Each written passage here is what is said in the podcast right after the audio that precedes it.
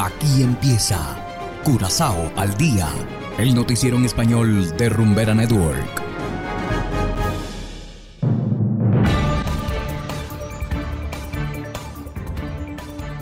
Muy buenas tardes, estimados oyentes de Rumbera Network 107.9 FM. Igualmente enviamos un saludo a quienes nos escuchan en formato podcast a través de noticiascurazao.com. Hoy es miércoles 28 de septiembre de 2022 y a continuación presentamos los titulares. Dos policías detenidos por cometer fraudes con permisos. Nuevas medidas para mejorar la seguridad de estaciones de bomberos. Empleado de impuestos condenado por filtrar información. Y en internacionales, Estados Unidos se prepara ante inminencia del huracán Ian. Esto es Curazao al día con Ángel Van Delden.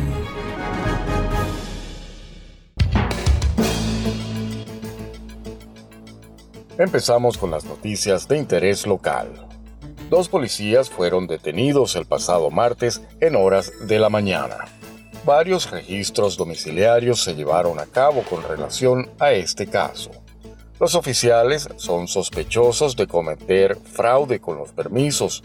Uno de los sospechosos es precisamente el jefe del departamento de UBW.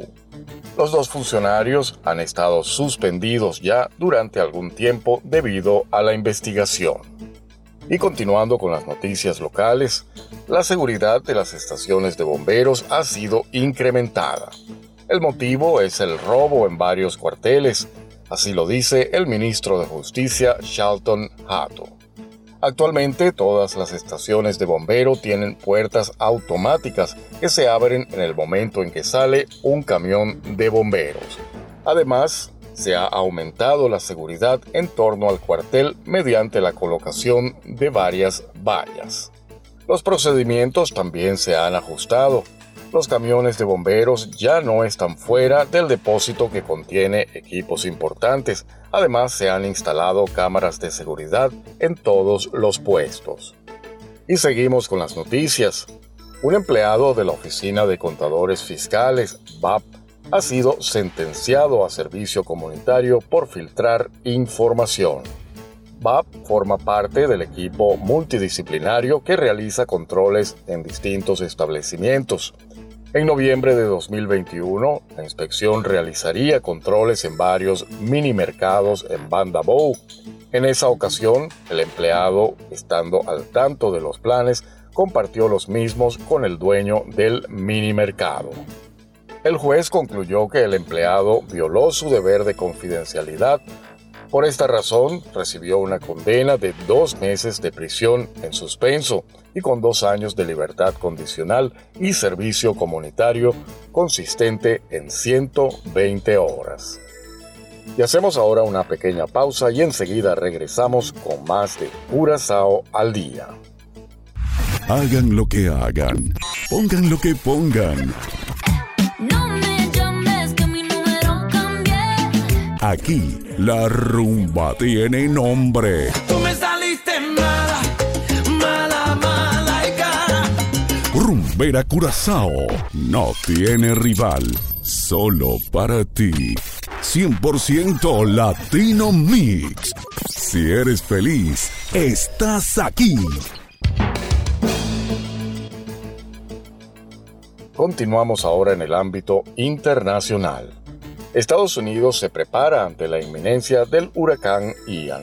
Escuchemos el siguiente reportaje por cortesía de La Voz de América se mantiene la declaración de emergencia en el estado de Florida, sobre todo en las localidades de la ciudad de Tampa, Sarasota y Fort Myers. Es allí donde las autoridades competentes advierten sobre las medidas de evacuación inmediata en las zonas ubicadas en las costas de este lugar en el estado de Florida, específicamente en la zona central. Es allí donde está previsto sea el impacto durante las próximas horas del huracán Ian.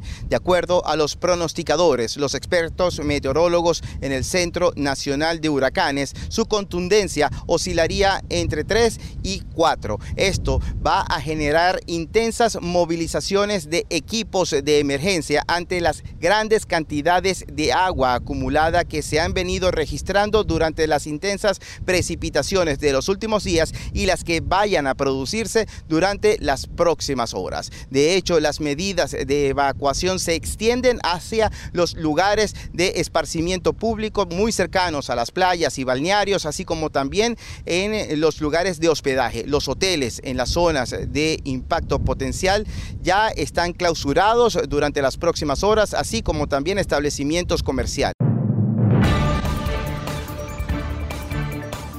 Y de esta manera, estimados oyentes, llegamos al final de Curazao al día.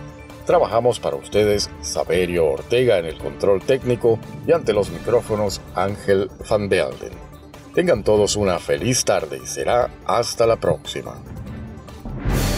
Aquí termina Curazao al día, el noticiero en español de Rumbera Network, 107.9 FM.